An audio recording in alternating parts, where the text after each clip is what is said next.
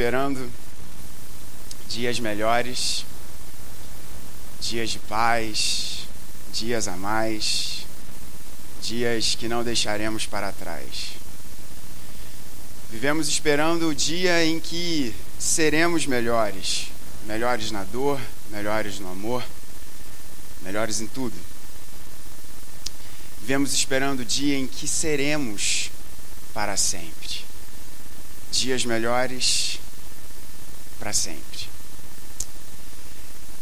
Essa canção do J Quest, ela, além de ser uma belíssima canção, ela mostra um desejo meu, um desejo seu, um desejo de todos os filhos de Adão. Dias melhores. Nós esperando dias melhores. A UMP da nossa igreja, nesse ano de 2018, ano tão importante para o nosso país, ano tão singular na nossa história, em que, como igreja, passamos por mudanças e temos passado por mudanças não apenas físicas, não apenas estruturais. Escolheu refletir sobre o tema da esperança. E ontem nós tivemos uma abertura desse mês maravilhosa com o reverendo Diego. Você terá a oportunidade de ouvir a mensagem no site, então logo ela seja ali disponibilizada, faça isso. E nós propusemos essa reflexão sobre esperança, sobre algo tão importante para o meu coração, para o seu coração, em diferentes temas. Em diferentes temas. E nós falaremos durante esse mês de coisas profundíssimas sobre como ter esperança na face da morte, até questões extremamente práticas como esperança e o seu dinheiro, seja no muito ou seja no pouco, que é a maioria do caso de nosso. E nesse primeiro domingo, não a primeira mensagem, mas o primeiro domingo, e eu agradeço muito a minha diretoria por ter permitido que eu trouxesse essa mensagem. E os irmãos não têm noção de como que o coração está apertado. A Alicia perguntou ali para mim: "E aí, como é que tá para essa mensagem?" E eu já chorei aqui no banco, já fiquei pensando nossa última mensagem ao vivo antes do nosso até logo no dia 20 para falar sobre a esperança do mundo. A esperança do mundo. A esperança do mundo em comparação com a esperança cristã. Esse é o tema dessa manhã. E eu convido você, como você viu na animação ali do William chegando na igreja, um ator, rapaz, que coisa maravilhosa isso. A Globo não sabe o que está perdendo. Hollywood não sabe o que está perdendo. Como você vê ali na animação, abra a sua Bíblia na carta de Paulo aos Efésios, no capítulo de número 1.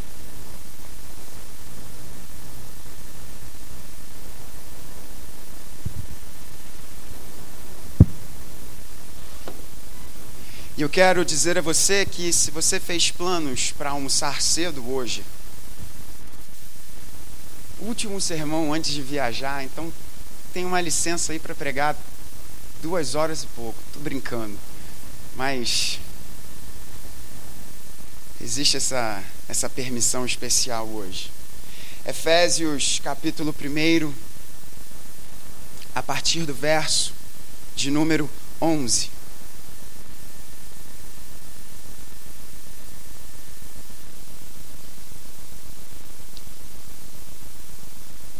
Vamos orar?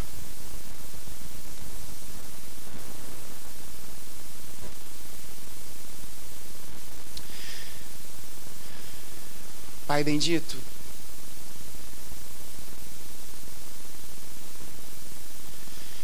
parte fundamental da nossa esperança é que somos cuidados por Ti. E o teu cuidado se reflete também no ensino ao nosso coração.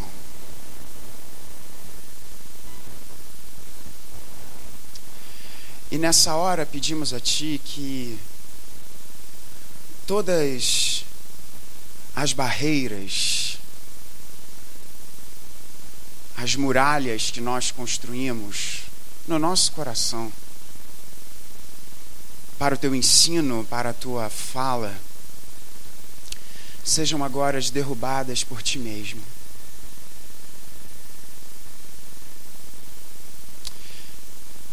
Peço a ti que não tenhamos mais informação nessa manhã, mas que de fato experimentemos a transformação que vem da tua graça. Como tantas vezes te peço que as palavras dos meus lábios e o meditar do coração da tua igreja sejam agradáveis na tua presença. Fala conosco. É o que te pedimos por Jesus. Em Cristo fomos também feitos herança, predestinados segundo o propósito daquele que faz todas as coisas conforme o conselho da Sua vontade, a fim de sermos para louvor da Sua glória, nós, os que de antemão esperamos em Cristo. Nele também vocês, depois que ouviram a palavra da verdade, o evangelho da salvação, tendo nele também crido, receberam o selo do Espírito Santo, da promessa. O Espírito é o penhor da nossa herança, até o resgate da sua propriedade, em louvor da sua glória. Verso 12: Nós, nós, os que de antemão esperamos em Cristo. O meu objetivo nessa manhã é falarmos sobre por que a esperança cristã é tão crucial para mim e para a sua vida. O que que ela existe, o que que ela tem que é tão diferente da esperança do mundo? E como que essa esperança, diferente da esperança do mundo, molda a sua vida?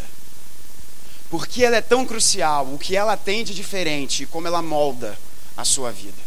Como essa esperança molda o seu hoje e agora.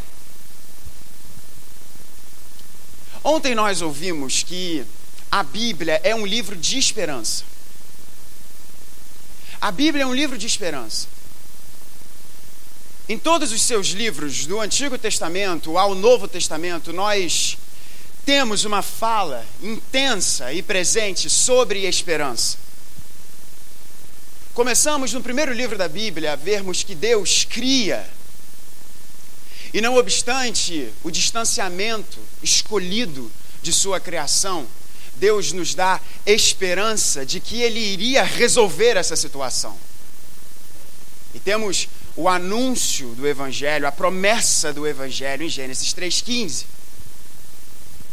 E terminamos a Escritura aguardando a volta deste que é a solução para o problema de toda a humanidade. A Escritura começa com esperança e termina com esperança. A vida cristã é uma vida de esperança. A vida cristã é uma vida de esperança. O texto que eu e você lemos se encontra no comecinho da carta de Paulo aos Efésios. Esse texto poderia ser dividido em duas grandes partes, e você pode anotar isso aí na sua Bíblia. A primeira parte de Efésios é Deus dizendo quem Ele é, é Paulo mostrando quem Deus é. E a segunda parte de Efésios é a pergunta que algumas pessoas mal intencionadas fazem, mas que eu e você deveríamos pensar: quem você pensa que é? Paulo nos diz, à luz de quem Deus é, quem nós somos. A segunda parte de Efésios, Efésios 4, 5 e 6. Então, quem Deus é e quem nós somos. E Efésios 1 é como uma cachoeira que vai trazendo água e mais água e mais água, batendo forte. Porque o texto que nós lemos, Efésios 1, de 3 até 14, é uma frase só no original. É como que se Paulo tomasse aquele fôlego e, e mandasse bala no texto. Por isso que é até difícil de fazer divisões no texto de Efésios 1, 3 até 14. Porque Paulo pega a estrada e vai embora. E alguns comentaristas vão nos dizer que Efésios 1, e eu jamais vou esquecer, um dos melhores sermões do nosso pastor, o Deus de toda graça.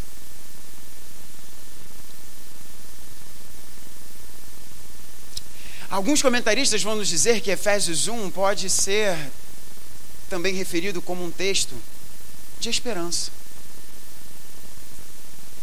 Porque é importante nós sabermos, a fim de termos esperança, o que Deus realizou e o que Deus tem para nós.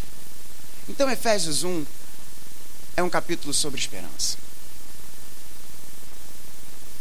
E no verso de número 12, nós temos aqui uma referência muito clara sobre nós. O verso de número 11 diz: Em Cristo nós fomos feitos herança. Segura isso que a gente já vai voltar. Destinados previamente, ou seja, o cristão, ele tem um destino previamente estabelecido. E que destino previamente estabelecido é esse? De sermos, no verso 12, para o louvor, para o elogio, para a exaltação da sua glória nós, os que esperamos. O cristão é alguém que espera. O cristão é alguém que espera. A esperança está no coração do ser cristão. Paulo, escrevendo a sua primeira carta aos Coríntios, diz que se a nossa esperança se resume a essa vida, nós somos os mais infelizes dos homens.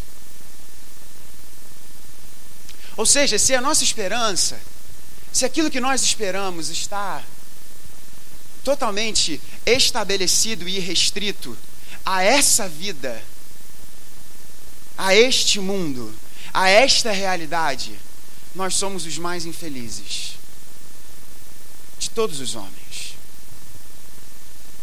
Ser cristão é esperar. É esperar. Mas olha que coisa interessante. Veja comigo no verso 18. No verso 18 do capítulo 1, Paulo começa a fazer uma oração. E o que, que ele diz? Peço que ele ilumine os olhos do coração de vocês, para que vocês saibam qual é a esperança da vocação de vocês Paulo, então, aqui está nos dizendo no verso 12 que ser cristão é esperar, mas ao mesmo tempo ele ora a Deus para que os olhos do nosso coração sejam iluminados, para que nós saibamos qual é a nossa esperança. O cristão é alguém que espera, mas ao mesmo tempo o cristão é alguém de quem é pedido para que os olhos do coração sejam iluminados, para saber que esperança é essa. Deixa eu te dar uma ilustração para você entender bem o que é isso. Sabe o sol? O sol está presente na nossa vida como um todo. Se o sol não estivesse, se a Terra, na verdade, né? Aqui agora no Brasil, não estivesse posicionada de uma forma tal como ela está agora, o dia seria noite. E a gente vive a nossa vida e o sol está lá, bonitão. E o dia amanheceu, amanheceu lindo hoje. Você já experimentou olhar para o sol? Não é diferente? É totalmente diferente. O sol está lá, Olhe para o sol. Da mesma forma, Paulo aqui está nos dizendo: o cristão é alguém que espera, mas ao mesmo tempo o cristão deve ter os olhos do seu coração iluminados para que ele entenda que esperança é essa.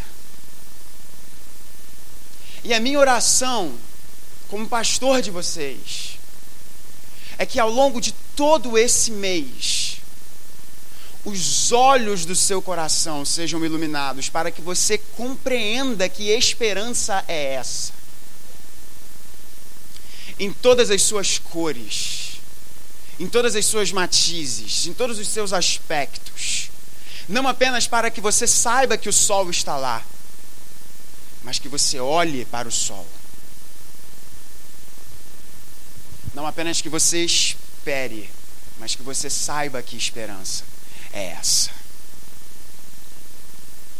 É ter o interior tão maravilhado com a beleza dessa esperança que chega a cegar. Mas a nossa esperança não nos cega. A nossa esperança não nos cega. Então, ser cristão é esperar, mas ao mesmo tempo é ter de pedir a Deus para que os olhos do coração sejam iluminados, para que você compreenda que esperança é essa. Então, nesse primeiro ponto, para nós entendermos por que é tão crucial a esperança cristã, é fundamental nós entendermos o que nós estamos dizendo aqui sobre esperança. O que nós estamos dizendo aqui sobre o cristão esperar. E aqui a gente entra num problema grande com a nossa língua portuguesa. Você já reparou como que nós usamos a palavra espera?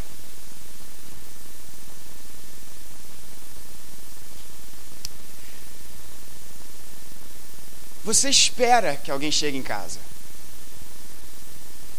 Você espera que vá ter uma nota boa na faculdade. Você espera que o seu chefe, aquela pessoa amorosa, boa, bacana, razoável, coerente, tenha um tempo bom com você amanhã. Você espera seu celular não toque, né, te chamando do nada para o trabalho. Em todas essas coisas, o que eu falei? Incerteza. Você não sabe se aquilo vai acontecer ou não. Então você espera. E a gente fala isso o tempo inteiro. Ah, você acha que a sua esposa vai conseguir se arrumar no tempo? Ó, oh, eu espero. Eu espero. Porque você não sabe se aquilo irá acontecer ou não. E aí a gente diz que espera. Eu espero que a minha conta bancária dê para o final do mês. Eu espero que eu consiga fazer uma boa faculdade. Eu espero que eu consiga encontrar alguém. Eu espero que as pessoas não traiam a minha confiança. Mas você não sabe se isso irá acontecer. E nós, brasileiros, falamos que nós esperamos. Você sabe se Fulano vem? Cara, eu espero que ele venha. Mas isso é radicalmente diferente do que a Bíblia nos apresenta sobre esperança. Radicalmente diferente do que a Bíblia nos apresenta sobre a esperança. A esperança cristã não é a incerteza. A esperança cristã é uma firme convicção. Talvez a sua mente tenha te jogado para um texto que eu quero que você abra. Hebreus 11.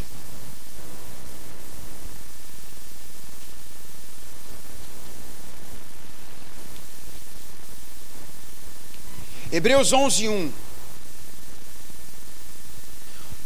O que a Escritura nos apresenta ora? A fé é a certeza de coisas que se esperam, a convicção de fatos que não se veem. E meu irmão, minha irmã, guarda isso: esperança é a fé conjugada para o futuro. Esperança é a fé conjugada no tempo futuro. Eu e você, cristãos, não trabalhamos no campo da incerteza. A gente trabalha no campo da firme convicção, da certeza das coisas que se esperam. Esperam. Mas nós não devemos ter em nosso coração uma incerteza. Olha, eu não sei se Jesus vai voltar. Não, Jesus vai voltar. Eu não sei se Deus me ama. Não, Deus me ama. E Ele revela esse amor na face de Cristo Jesus. Não é um eu espero duvidando, não é um eu espero que pode acontecer como não pode acontecer, não. É uma firme convicção do que se espera. Certeza. Certeza. Agora veja por que, isso é tão crucial. Duas pessoas, nas mesmas circunstâncias, com as mesmas habilidades, tendo estudado na mesma faculdade, tendo tido o mesmo tipo de treinamento, no mesmo lugar, no mesmo tempo, recebendo a mesma tarefa, o mesmo trabalho. Pegar a caixa do lugar A e levar a caixa para o lugar B. Duas pessoas, mesmas circunstâncias, mesmo background, mesmo, mesmo treinamento, mesma tarefa. Pegar a caixa do lugar A e levar para a caixa para o lugar B. Só que para um é dito, ao final de um ano, você vai ganhar 100 reais. Você vai fazer um ano inteiro, pegar a caixa de um lugar e levar para o outro. E você vai ganhar 100 reais.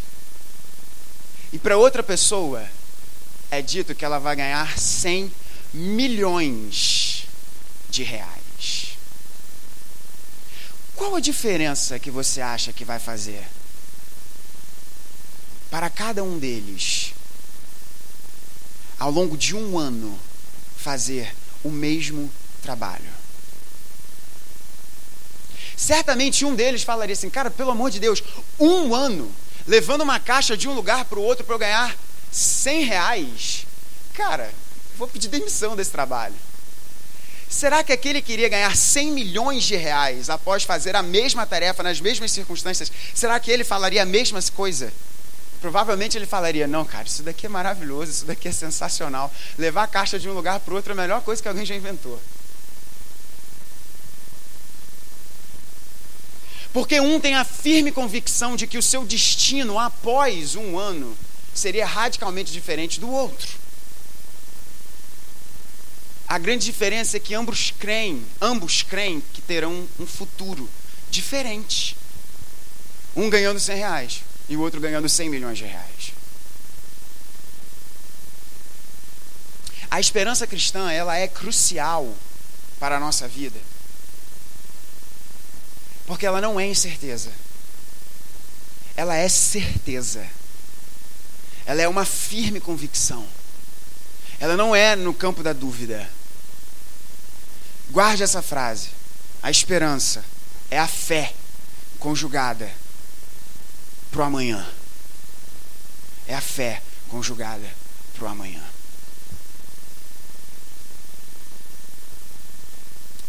No que, que essa esperança é diferente, então? Tendo dito por que, que ela é tão crucial, ela é tão crucial porque a gente está no campo das sólidas definições, a gente está no campo das sólidas convicções. Por isso ela é tão crucial. E ela é crucial porque ela é a fé. Porém, a fé é conjugada para amanhã. Porque a fé é a firme convicção do que se espera. Portanto, fé e esperança caminham lado a lado. Nós somos salvos pela fé em Cristo Jesus. Podemos dizer que somos salvos pela esperança que temos em Cristo Jesus. Por isso ela é crucial. Agora, no que que ela difere? No que que ela tem de diferente da esperança do mundo? No que que ela tem de diferente?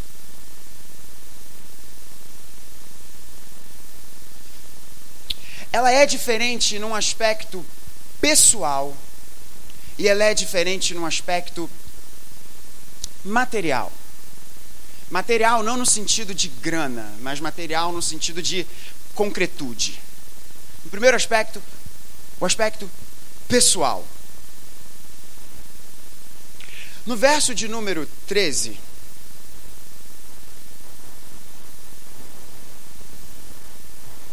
no verso de número 14, perdão, Paulo nos diz que o Espírito, que é o penhor da nossa herança, nós já vamos chegar lá, diz que ele é a nossa garantia até o resgate da propriedade de Deus.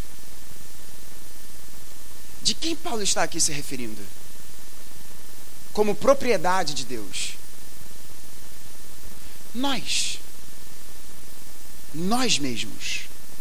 Nós somos a propriedade de Deus. No verso de número 11, o verso que nós começamos a ler, Paulo nos diz que em Cristo Jesus nós fomos feitos herança. Herança de quem? De Deus.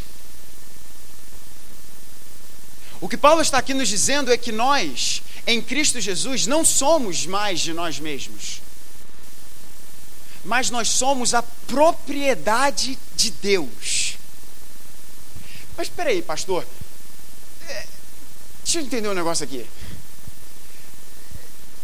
A Bíblia não fala que Deus criou tudo? Se Deus criou tudo, é, é, Ele não é o dono de tudo? Sim. Mas esse aspecto, essa relação de Deus ser dono, quando se refere aos seus, tem todo um colorido completamente diferente. No livro do Êxodo, quando Deus chama o povo do deserto e liberta o povo do deserto, Deus fala para o seu povo que eles serão o seu tesouro particular. Entre todo o universo, entre tudo aquilo que Deus criou, entre tudo aquilo que Deus fez, em toda a majestade das montanhas, dos oceanos e dos furacões, Deus olha para os seus para aqueles a quem ele amou e ama e diz: Vocês são o meu tesouro. Até onde eu sei, a praia de Copacabana é muito mais bela do que eu. Talvez a minha esposa e meus pais pensem diferente. Espero que assim eles pensem. Mas Deus não diz que a praia de Copacabana é o tesouro particular dele. A Bíblia diz que eu sou o tesouro particular dele. Eu. Você. Cada um de nós aqui.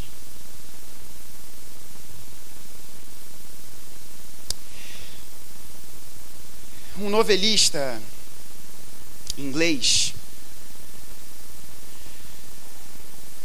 escrevendo na sua autobiografia, e eu peço licença aos irmãos para poder citá-lo. Seu nome é Somerset Maugham.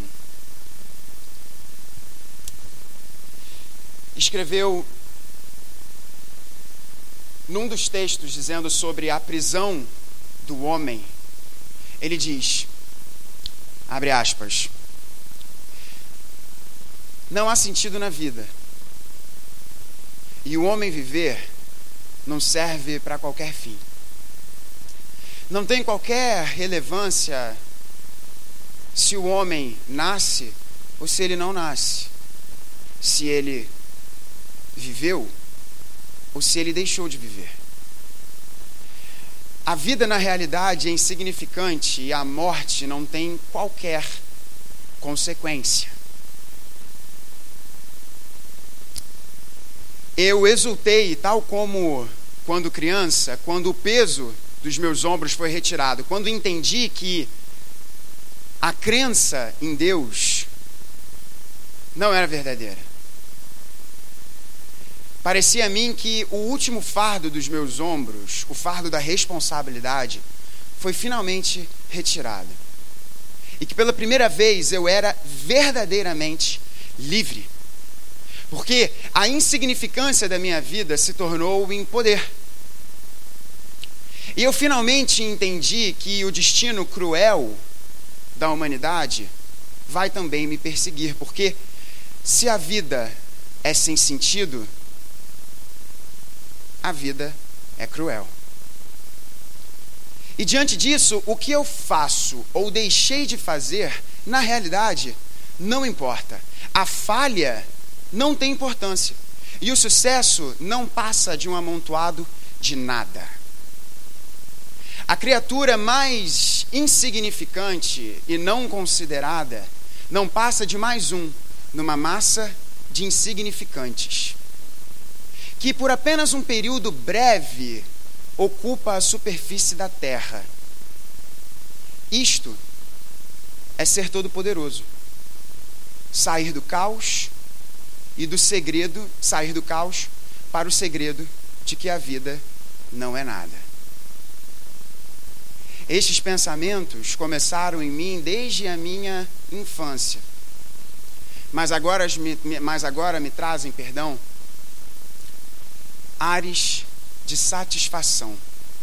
Por isso eu digo: onde está, ó vida, a sua vitória? Onde está, ó vida, o seu aguilhão?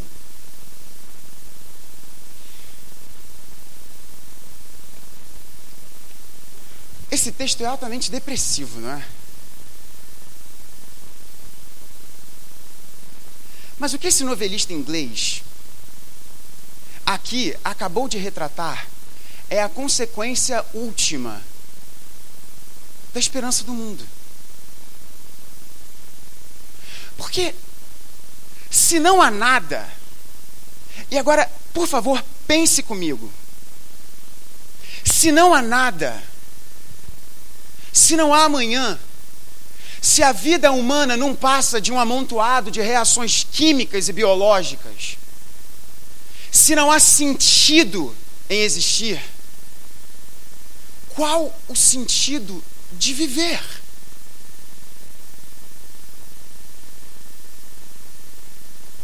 Se não há Deus, se não há amanhã, se não há um motivo pelo qual vivermos, qual o sentido de eu e você continuarmos a enfrentar os problemas da vida?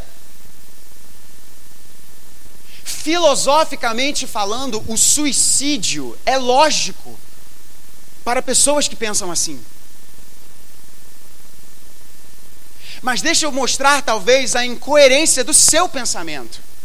Porque talvez você possa pensar, Gabriel, eu não penso em eu não penso que vai ter um amanhã, eu não penso que vai ter um céu, um inferno, Deus, eu não, eu não penso nessas coisas. Mas eu acho que vale a pena sim lutar por as coisas de hoje, vale a pena sim se esforçar por justiça, vale a pena sim se esforçar por liberdade das pessoas, pelo bem comum. Por que, que vale a pena? Por que, que vale a pena? Se na realidade, se você não pensa no amanhã, a sua vida, meu amigo, minha amiga, se você levar as últimas consequências desse pensamento, não vai ser nada além de que, como esse novelista disse, um amontoado de nada. Essa é a esperança do mundo. Mas essa não é a esperança cristã. A esperança cristã é de que eu e você fomos feitos tesouro de Deus, propriedade de Deus. Não somos de nós mesmos e isso nos traz esperança. É a primeira pergunta do Catecismo Nova Cidade. Perceba quão distinto é. O mundo vai dizer a você que, na verdade, as coisas são vazias e sem sentido. E essa é uma realidade cruel. Quando, na verdade, a esperança cristã diz a você: em Cristo Jesus, você foi feito tesouro particular do Criador do universo e a sua vida passa a ser para o louvor da glória dele, para o elogio da sua glória. Eu e você somos em Cristo Jesus a obra-prima de Deus. Perceba a diferença de, de consciência e de visão de um amontoado de nada para uma obra-prima, com propósito, com sentido. com pertencimento, com razão. A esperança cristã, ela não apenas é diferente da esperança do mundo, porque ela é uma certeza, mas ela também é diferente da esperança do mundo nesse aspecto pessoal, porque a esperança do mundo torna, do ser humano, torna o ser humano um nada. A esperança cristã olha para o ser humano e diz: o ser humano é obra-prima de Deus, para o louvor da sua glória. Mas também um aspecto material e esse aspecto material, esse aspecto físico, está também no verso de número 13, em que nos diz: Nele, em Cristo, em quem esperamos, nós fomos feitos, depois que ouvimos a palavra da verdade, o evangelho da salvação, tendo crido em Cristo Jesus, recebemos o selo do Espírito Santo da promessa. Olha o amanhã, promessa. E o que, isso tem a ver com o verso 14? O Espírito Santo é o penhor da nossa herança, até o resgate da sua propriedade em louvor da sua glória. O que, que Paulo está nos dizendo aqui? Paulo está nos dizendo que o que eu e você temos hoje, essa esperança, que olha para cada um de nós aqui, e não nos diz que nós somos um amontoado de nada mas que nos diz que nós somos a obra-prima de Deus, para que Ele revele o seu caráter, para que Ele revele a sua beleza, para que Ele revele a sua majestade. Isso que nós temos hoje não é o final. Não é o final. E hoje nós estamos aguardando cenas dos próximos capítulos, que nós já sabemos quais são. O que Paulo está aqui nos dizendo é que aquele que crê e recebe a Cristo em seu coração, ele recebe uma garantia. E o penhor é uma garantia. Uma garantia de algo que virá. E que algo é esse que virá? Esse algo que virá é a renovação de todas as coisas. É que nós vimos em Romanos 8 a transformação de todas as coisas. A nossa esperança, meus irmãos, não é estar numa união com a natureza, abraçando uma árvore ou sendo uma árvore. A nossa esperança tampouco é estar em nuvenzinhas, fofinhas, com anjinhos gordinhos, tudo no diminutivo, para ficar com uma imagem bem fofa na cabeça. Não é essa a nossa esperança. A nossa esperança é isso aqui renovado, transformado, perfeito e belo, como Deus desenhou e como Deus tem feito, renovando todas as coisas. E hoje o que nós temos do Espírito Santo é essa garantia. Nós temos já o Espírito Santo em nós para já percebermos o que Deus está fazendo, mas ainda não vimos na sua plenitude. E a esperança cristã também fala ao nosso coração disso. Ontem nós tivemos uma fala muito precisa do reverendo Diego sobre o momento político em que nós estamos vivendo. E eu vou reforçar algumas coisas que ele disse ontem aqui. Você não pode colocar a sua esperança em quaisquer um dos candidatos que estão aí. Você não pode colocar a sua esperança neles. Porque eles são seres humanos. E seres humanos são falhos. Seres humanos são podres. Seres humanos são pecadores. Você não pode depositar a sua, a sua, a sua esperança na esquerda ou na direita, ou no centro, ou para cima ou para baixo. Porque quem renova e renovará todas as coisas é o próprio Deus. De modo que a minha esperança e a sua esperança, a esperança cristã, ela não, se resi ela não reside em nós mesmos nem em um outro alguém. Não está no seu marido, não está na sua esposa, não está nos seus filhos, não está nos seus amigos, não está em você mesmo. está naquele que há de renovar todas as coisas e começou a assim fazê-lo no túmulo vazio de Cristo Jesus. Tenha isso sempre em mente. Tenha isso sempre em mente. A nossa esperança, ela é diferente da esperança do mundo porque ela é uma ela é uma esperança pessoal. Nós estamos falando aqui de questões profundas. Tudo que você sempre quis. Não os seus desejos superficiais, como eu também os tenho, de uma conta bancária legal, de conforto, de reconhecimento no trabalho, de ser amado por quem está junto contigo. Tudo isso é maravilhoso, mas eu estou dizendo dos desejos profundos do nosso coração: pertencimento, sentido, razão de existir e de viver. Tudo isso multiplicado pelo infinito, o Evangelho nos dá. O Evangelho nos apresenta. A nossa esperança é diferente da esperança do mundo, porque a esperança do mundo é uma esperança que não existe. O mundo é um amontoado de nada.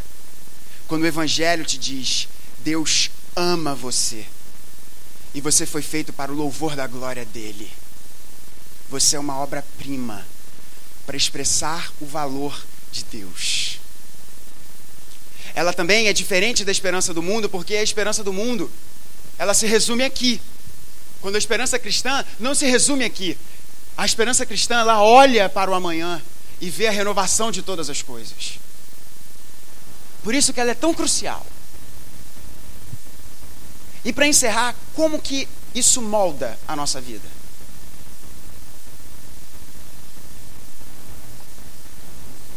Como que isso afeta a nossa vida? Como que isso gera mudança no meu e no seu coração?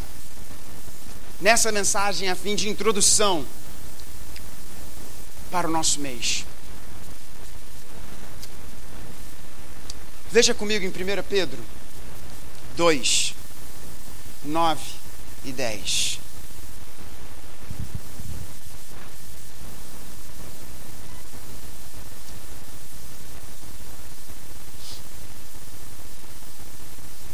Primeira Pedro 2, 9, 10 pode ser transliterado da seguinte forma: Antes, você não era nada. Agora, você tem tudo. Porque você tem a Deus. Vocês, porém, são geração eleita, sacerdócio real, nação santa, povo de propriedade exclusiva de Deus, a fim de proclamar as virtudes daquele que os chamou das trevas para a sua maravilhosa luz. Antes, vocês nem eram povo, mas agora são povo de Deus. Antes não tinham alcançado misericórdia, mas agora alcançaram misericórdia. Como que isso muda a vida? Como que isso muda a vida?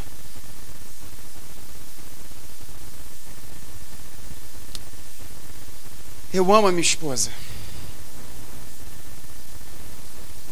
Mas ela vai falhar comigo.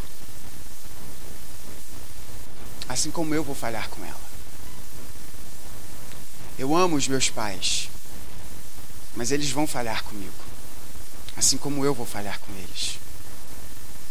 Eu amo os meus amigos, mas eles vão falhar comigo, assim como eu vou falhar com eles. Eu amo o meu trabalho, mas eu vou falhar no trabalho. E o trabalho vai falhar comigo. Se o meu valor estivesse Em cada uma dessas coisas, em cada um desses fatores que eu aqui elenquei, o amor da minha esposa, o amor dos meus pais, o meu relacionamento com o trabalho, se o meu valor, se o meu se o meu sentido de viver estivesse nessas coisas, estiver nessas coisas,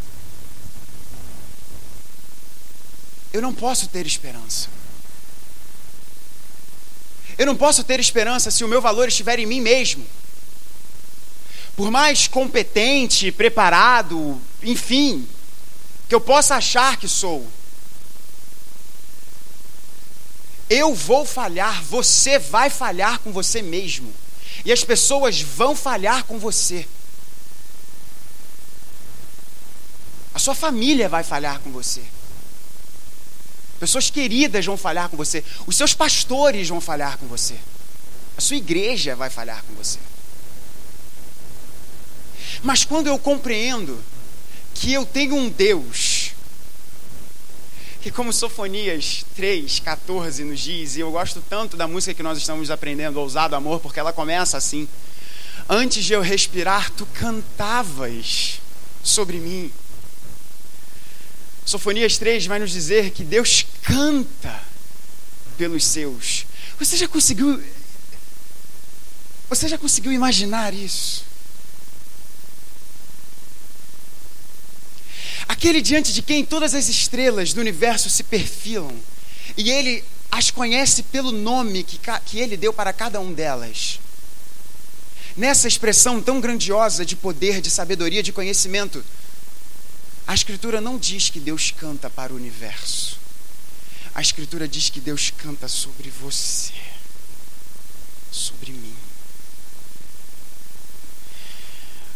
Apesar da podridão do meu coração, apesar da injustiça dos meus pensamentos, das minhas opções, das minhas escolhas, apesar do meu coração que quer, se que quer ir para longe dele, ele canta, ele canta sobre mim, sobre você, sobre aqueles por quem ele quis morrer.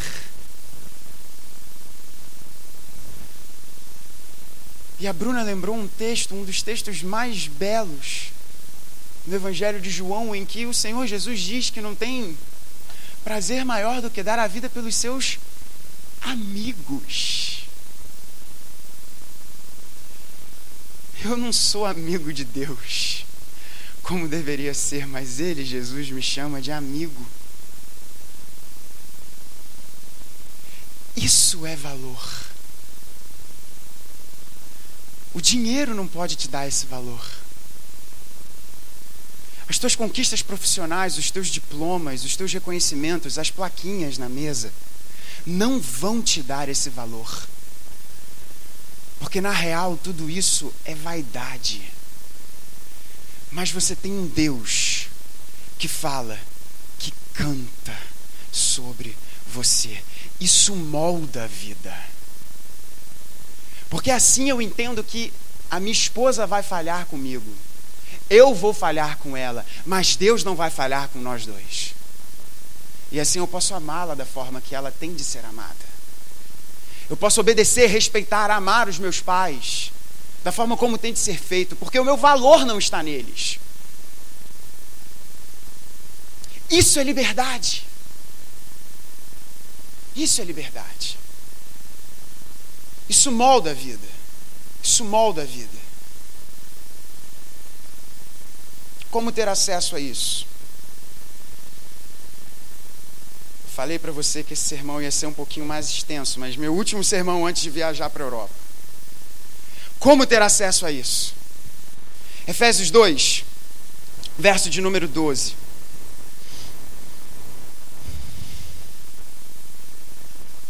Olha o que Paulo nos diz. Naquele tempo, vocês, que tempo esse? Tempo sem Deus. Vocês estavam sem Cristo separados da comunidade de Israel e estranhos às alianças da promessa, não tendo esperança e sem Deus no mundo. O que significa que para termos esperança, para termos Deus, é necessário que eu e você tenhamos Cristo. Cristo. E agora eu tenho de ser enfático porque eu não sei quando você vai me ouvir presencialmente, nem tão cedo. Esperamos que seja num determinado tempo, mas nós não sabemos o que Deus tem para nós. E não é Deus aqui em abstrato, é Jesus. O ponto aqui é Jesus. Não é uma confissão em Deus. Ah, eu creio em Deus, eu creio em Deus. Tipo jogador de futebol que na entrevista fala, graças a Deus, graças a Deus, graças a Deus. Não é uma ideia geral sobre Deus, mas é específico na pessoa de Jesus. Cristo em nós, a esperança da glória, diz Paulo. Não é um pensamento abstrato, não é um conceito, não é uma filosofia, mas a esperança é concreta, porque a esperança é uma pessoa a pessoa de Jesus. Ele é a forma de eu e você termos esperança. Ele é o caminho para eu e você termos esperança. Porque não há outro nome dado entre os homens pelo qual importa que sejamos salvos. Você, meu irmão, minha irmã, meu amigo, minha amiga, você não será salvo pelos seus atos. Ainda que você reencarne 99 mil vezes, porque você vai continuar errado do jeito que você é. Você não vai ser salvo, você não vai se encontrar com Deus por meio de uma rígida disciplina, de uma listinha do que, que você pode e o que você não pode fazer. Como diz o meu pai, você vai continuar dando murro em ponta de faca. A esperança se chama Jesus. A esperança se chama Jesus. Nós que antes estavam, que estávamos longe. Cristo Jesus na cruz foi colocado longe do Pai. O Evangelho de João diz, nos diz que Jesus veio para os seus, mas os seus não o receberam, os seus o desprezaram. E o Filho de Deus foi crucificado como um criminoso fora da cidade, longe da cidade, longe das pessoas. Para que eu e você estejamos perto de Deus, foi necessário que Jesus fosse deixado longe.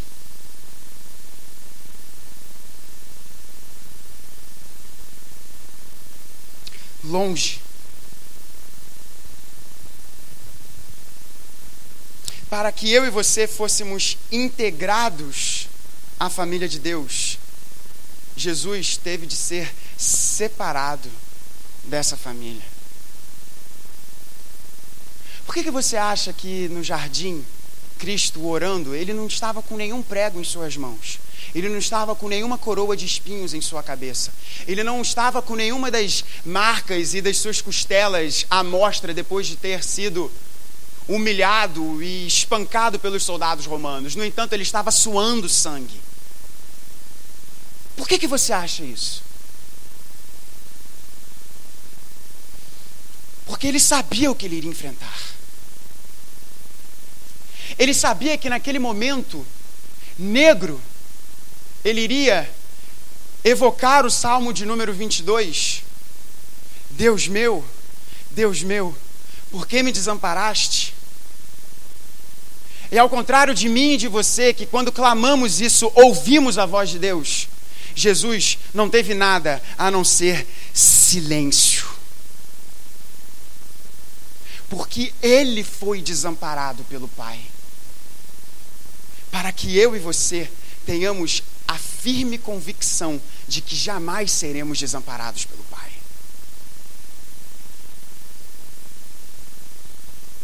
Cristo experimentou a separação Cristo experimentou a distância, Cristo experimentou o desprezo, para que eu e você fôssemos trazidos para perto, para que eu e você fôssemos trazidos para dentro, e para que eu e você jamais fôssemos desprezados por Deus. Esse é o Evangelho. Isso molda vidas. Isso muda vidas. Porque você entende qual é o valor que você tem para Deus.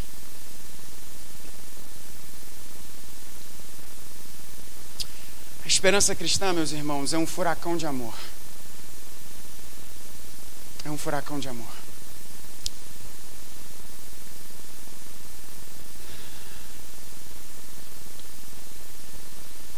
A oração desse, desse pastor aqui é que As minhas amadas ovelhas jamais esqueçam disso. Que a esperança cristã é um furacão de amor. A gente não consegue entender, a gente não consegue colocar em palavras. Mas não tem como ficar impassível diante de um furacão. Esperança cristã é um caminhão que passa sobre a nossa vida, que muda tudo. Tudo. E essa esperança tem um nome. Não é uma ideia. Não é um partido político. Não é um sistema econômico. Não é uma denominação. É alguém. É Jesus. Tenham isso no coração de vocês. Tenham isso firme no coração de vocês da forma mais profunda possível, que a esperança se chama Cristo Jesus.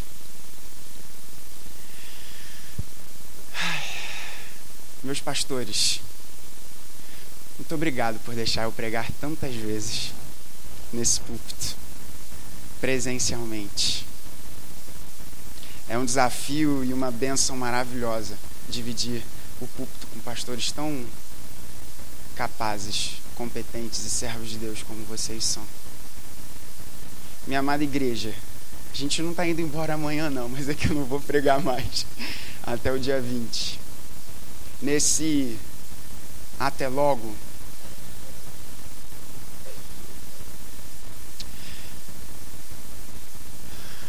jamais perdam de vista, percam de vista o autor e consumador da nossa fé, que é Cristo Jesus. O Evangelho é Cristo Jesus. O Evangelho é Deus olhando para cada um de nós, declarando o seu amor na face daquele que morreu na cruz por mim e por você. Ele morreu no teu lugar, ele morreu no meu lugar. Isso é valor, isso é amor. Que Deus nos abençoe. Eu quero fazer um pedido. Vamos nos colocar de pé?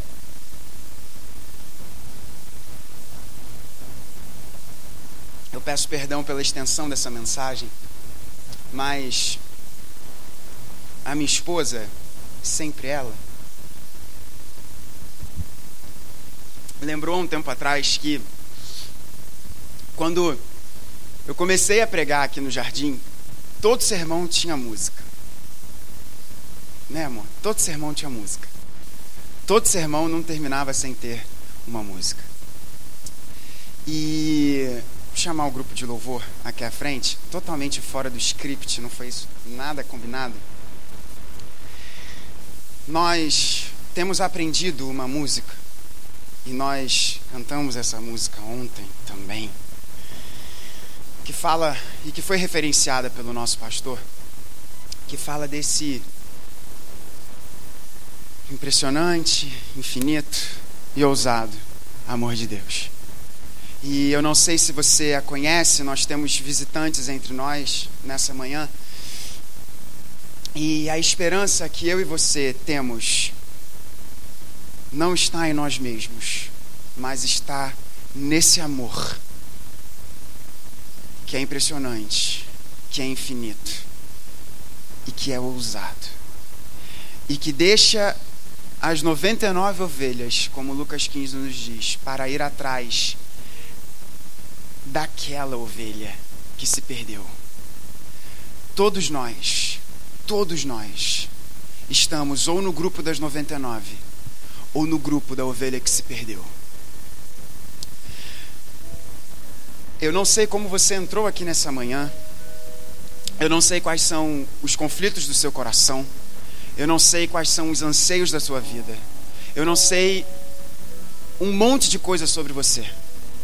Mas uma coisa eu posso te garantir: a esperança que você precisa, a esperança que o mundo precisa, está na cruz de Cristo Jesus. E nesse infinito, impressionante e ousado amor.